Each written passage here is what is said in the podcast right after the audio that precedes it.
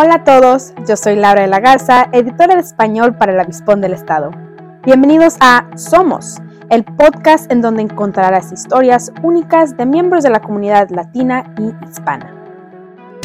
Aquí nos encontramos con una, una atleta aquí de la Universidad de California, Campo Sacramento. ¿Cómo te llamas? Hola, mi nombre es Guadalupe Davos. ¿Y dónde eres? Argentina. Ok, ¿y cuál es tu concentración? ¿Qué es lo que estudias aquí en la universidad? Estoy estudiando ciencia política, específicamente relaciones internacionales. Muy bien, ¿y cuánto tiempo llevas aquí? En, ya voy dos años y dos meses. Ah, ok, vaya, ¿y, y, qué tal el campus? ¿Todo bien? ¿Todo? ¿Las clases? ¿Cómo te sientes al principio de este, de este semestre? Sí, hermoso, me encanta ahora, es, es mucho mejor que cuando recién vine, porque vine en 2020 con COVID. Así que este año es el primer año que realmente se siente, se siente un poco más normal. Y viniste desde, o sea, esa fue tu, tu primer año desde Argentina, ¿verdad? Exacto, sí. Me mudé desde Argentina para jugar en el equipo de golf. ¿Y cómo estuvo esa, esa mudanza? Porque pues de Argentina a Sacramento. Una gran transición, sí. Em, obviamente al principio fue un poco un shock cultural porque ya he venido a Estados Unidos, pero nunca digamos siempre de turista, que es diferente, y con mi familia, o a jugar torneos. Em, pero claramente ajustarme a, todo, diferentes culturas, idioma también, porque sí estaba acostumbrada a hablar en español todo el tiempo. Y de la nada es como, uy, tengo que comunicarme en inglés casi todo el tiempo y leer y la, escuela todo en, inglés. Em, y bueno, también como ajustes chiquitos, como nosotros comemos, comemos, eh, cenamos a las nueve y media de la noche. Y de la nada acá es como que mis teammates me decían, vayamos a comer y son las seis y media, ¿viste? Entonces, todas esas cosas pequeñas. Y bueno, nosotros también tenemos como una cultura muy familiar. Y eso fue, obviamente fue duro al principio con COVID también, que no podíamos juntarnos demasiado. Em, pero por ejemplo en Argentina siempre los domingos son de familia, o sea, siempre te juntas con toda tu familia. Así que obviamente fue, fue un poco difícil, pero me acostumbré y tengo teammates de todo el mundo. Así que no soy la única. Así que ha ido muy bien. ¡Qué bonito! ¡Qué bonito! Pero vamos a... A ver, vamos, vamos para atrás tantito. ¿De dónde empezó eso de que voy a venir a los Estados Unidos a estudiar? ¿O de dónde, de dónde empezó voy a jugar golf? Platícame de eso. Claro, bien. De chiquita, obviamente, cuando sos chico, tus padres medio que te inscriben en diferentes deportes y medio que vas viendo, uy, a ver cuál, cuál le gusta. Y bueno, me enganché con golf. Yo creo que es porque lo convertimos como en un plan familiar. Eso de íbamos todos los domingos a la cancha de golf, tomábamos clases y también nos juntábamos con, con mi familia y mis abuelos a comer. Así que yo creo que eso fue lo que medio que me enganchó. Y después a los 9, 10 años ya empecé a competir torneos nacionales y a los creo que ya a los 13 empecé a viajar por Latinoamérica. Vaya. Así que así que anduve por, por Chile, por Uruguay, Ecuador, así que he jugado en diferentes en diferentes países y obviamente me estaba me había empezado a ir muy bien. Y bueno, me enamoré del deporte y de todos los amigos que ahora no solo son de todos eh, de diferentes provincias en Argentina, sino que también de diferentes países. Sí, de todo el eh, mundo. Sí, de todo el mundo. Así que eso como que me encantó y bueno, yo veía a las chicas más grandes que todas tenían el mismo sueño de, bueno, me quiero ir a estudiar y jugar golf en Estados Unidos, que obviamente es casi uno de los únicos lugares donde el sistema está preparado para que, para que vos puedas hacer tu deporte competitivamente a la, a la misma vez que estudiando.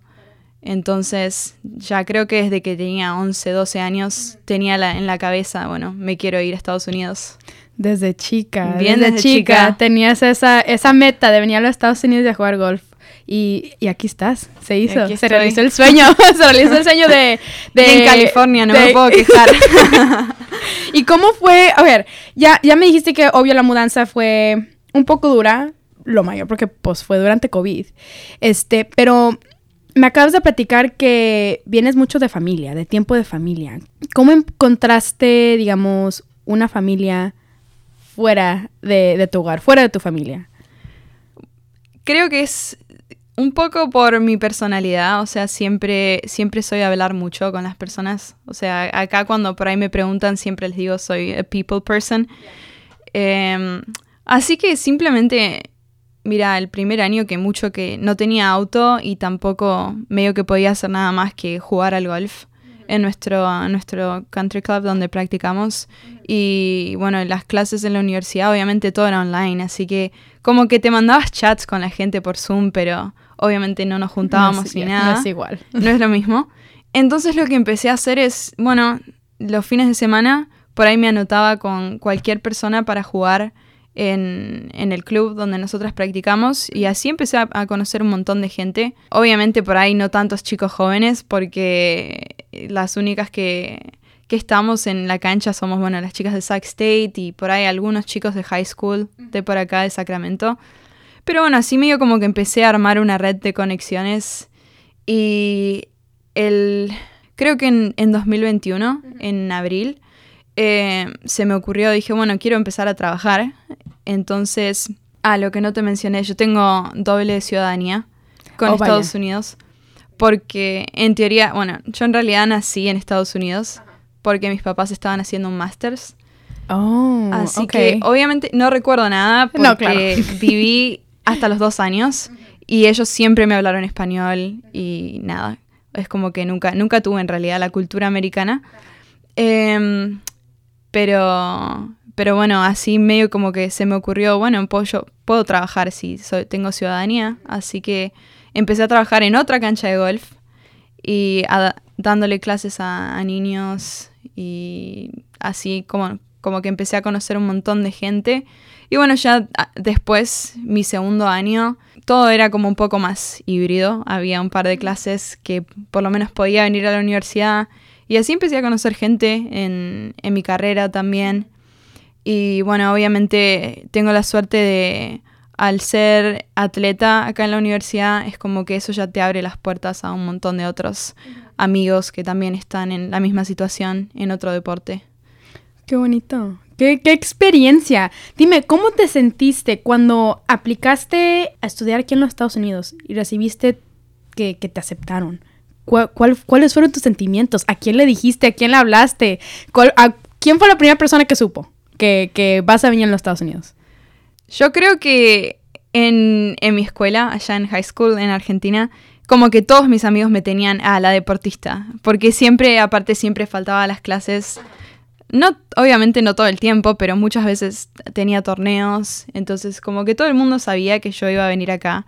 Y mis profesores todos siempre recontra involucrados. ¿Cómo vas? ¿Estás hablando con coaches? Eh, ¿cómo, va, ¿Cómo va todo? Así que la verdad que todo el mundo es súper buena onda con eso. Mis otras amigas de golf en Argentina también, siempre, todo el mundo muy... Todo el mundo como que me ha apoyado. Obviamente mi familia, siempre. Así que nada, yo creo que en 2018, 2019, cuando me empecé a hablar con universidades y, coaches, em, nada, es como que estaba evaluando mis opciones. Y a eso de mayo en 2019 recibí una oferta para venir a Sacramento State. Después en julio jugué un torneo en San Diego, que me fue muy bien, por suerte. Y bueno, ahí recibí otras ofertas. Pero bueno, el, coach de, de acá de Sac State viajó a verme jugar y me pareció súper bueno, igual que el assistant coach. Así que medio como que ahí me decidí y dije, uy, este lugar como que me gusta, ¿viste? Y después de jugar en San Diego vine a hacer una visita acá y me enamoré del campus también. Es hermoso, con todos los árboles, súper lindo. Y bueno, y la cancha de golf también increíble. Así que medio como que dije, yo creo que voy a vivir bien acá, me, me gusta. Así que ahí después volví a Argentina y en agosto hice un verbal commitment con Sac State. Así que obviamente ahí creo que se enteraron todos. Aparte lo publiqué también en mis redes sociales y eso. todos, familia, amigos, todos súper contentos, diciéndome que me van a venir a visitar a California. Claro. Que me van a caer toda la familia. todos. Así que que me preparen el departamento que vamos a hacer como 20 monos. Está muy bien. Pues legendaria eras desde chica. De que todos sabían y todos, todos te apoyaron en ese sueño que ahorita estás cumpliendo. Es que aparte de una ciudad como no tan grande, como que no va a haber tanta gente que, que haga esto, me parece a mí. Como que por ahí, acá en Estados Unidos un poco más... Ah, sí, vas a jugar college sports, pero allá, viniendo de Argentina y un, de una ciudad más chica, es como que todo el mundo... Me acuerdo que he, he hecho entrevistas en la radio allá también, porque obviamente por ahí no tienen tantos atletas, así que dicen, che, me quiero ir a, a jugar a otro lugar y, y, a la vez educarme, así que sí. ¿Y qué ciudad es esa? Tandil, es el sur de Buenos Aires. Ah, vaya, ok. Cuatro, yo sé dónde está Buenos horas. Aires, pero esa ciudad sí, acá no la cuando, me, conozco. cuando me preguntan yo digo Buenos Aires porque todo el mundo ubica Buenos Aires.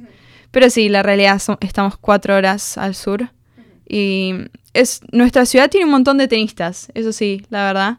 ¿En Juan serio? Martín del Potro es, sí, él ha, él ha ganado, creo que medallas olímpicas y el US Open, así que Vaya, Es- sí. bueno, muy bien. ¿Y, y regresas? ¿Te vas de vacaciones? ¿O como, como dijiste, tu, tu familia te ven a visitar? ¿O cómo, cómo es eso? ¿Tú vas o ellos vienen? la- ah, miti miti, un poquito de los dos.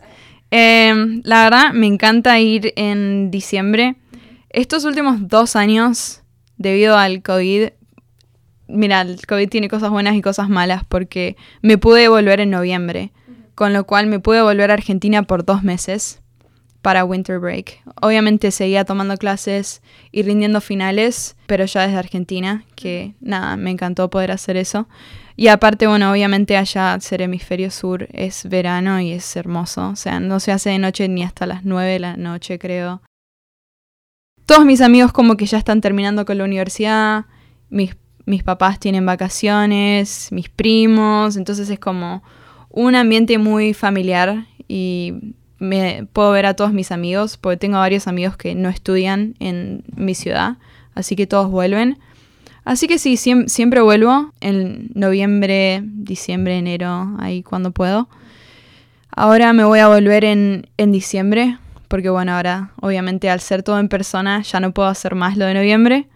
Pero eh, por suerte mi familia pudo viajar en mayo y nos encontramos en, en la East Coast, en Florida.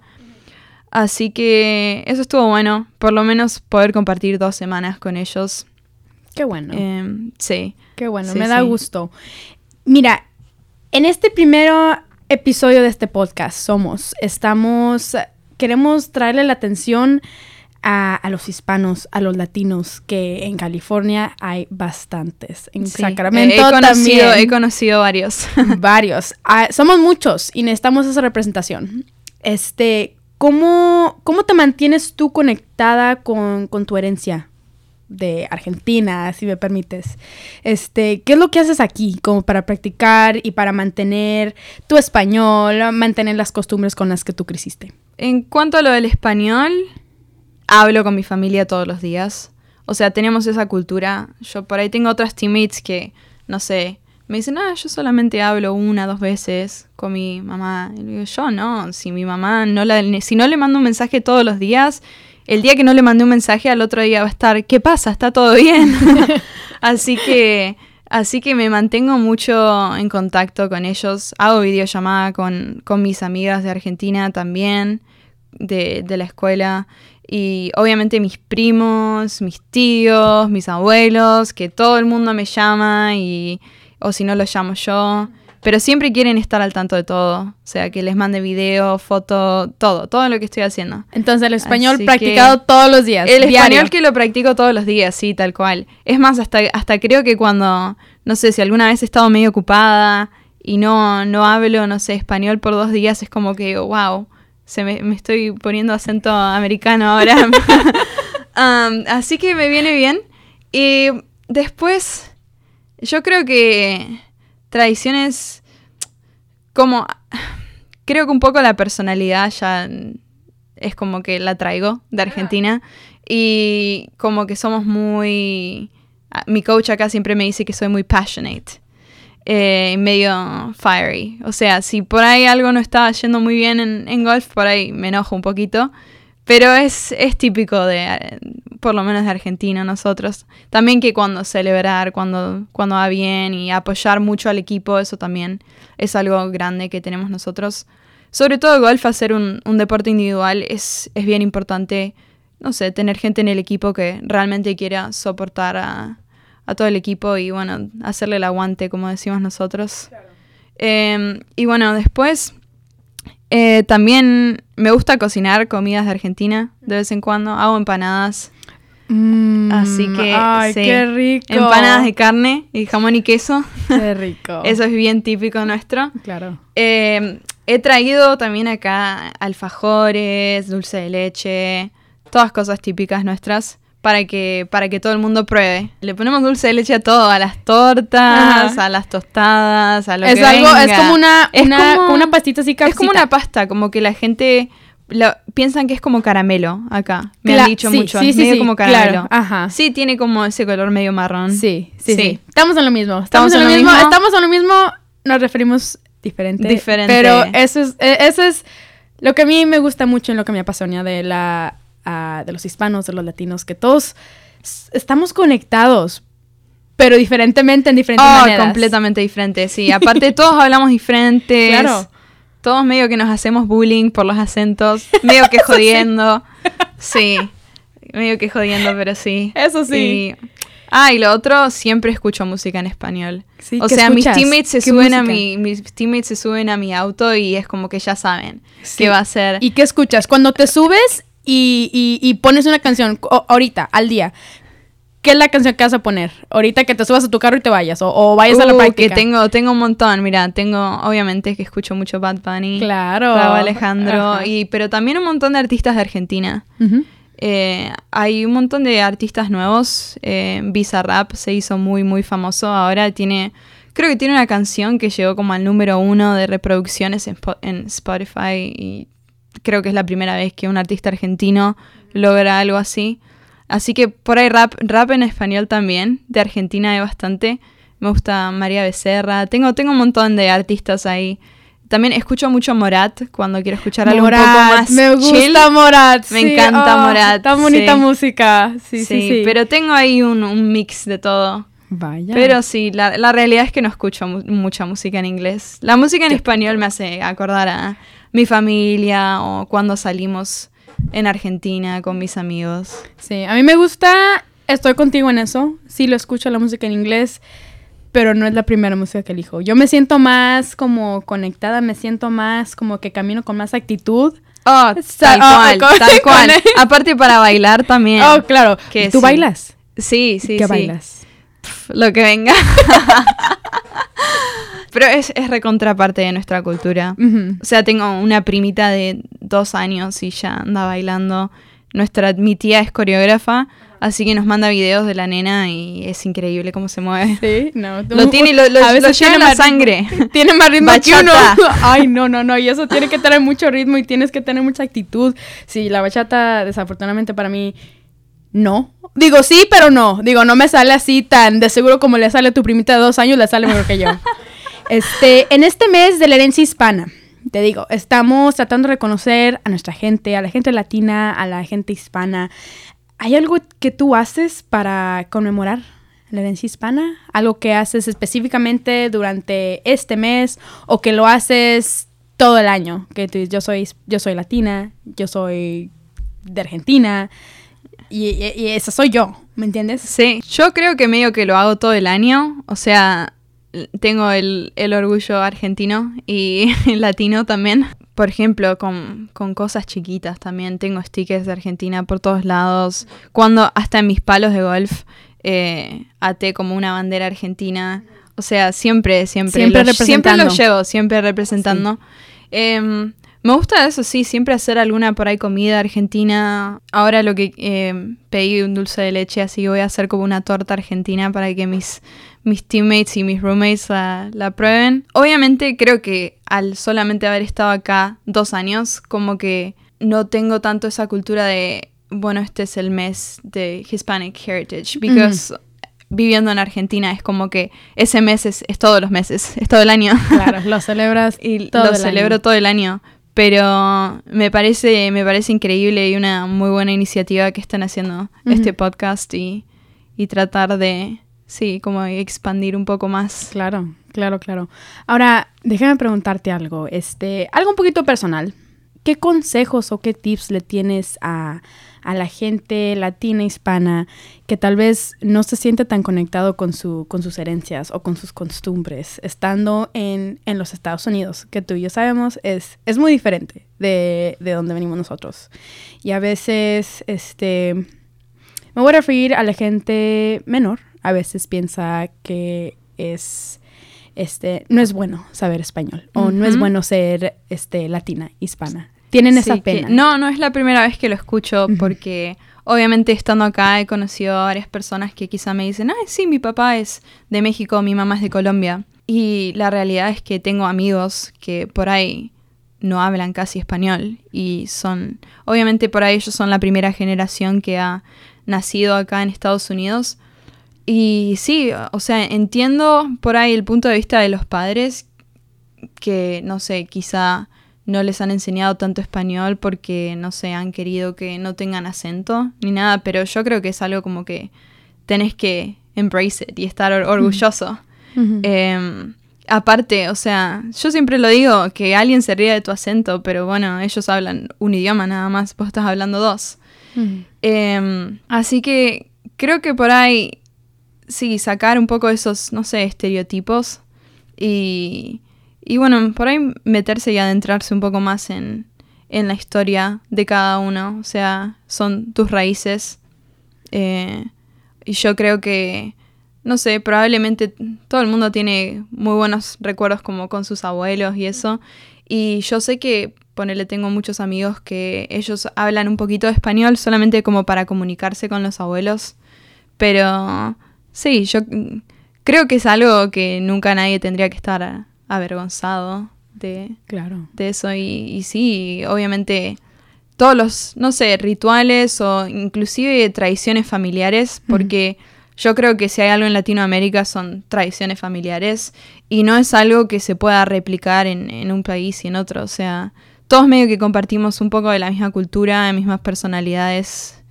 Um, pero obviamente cada uno tiene lo suyo interno de, de su familia. También tengo como hablábamos de música antes, tengo música que por ahí no he escuchado tanto, pero música que me recuerda a domingos con mis tías en la feria. Viste, no sé, Juanes, me acuerdo. y, artistas así. Y es como que conectar con eso es, es básicamente eso, es una parte de, de quién sos. O sea, eso te medio como que te ha moldeado la personalidad y está bueno no, no olvidarlo.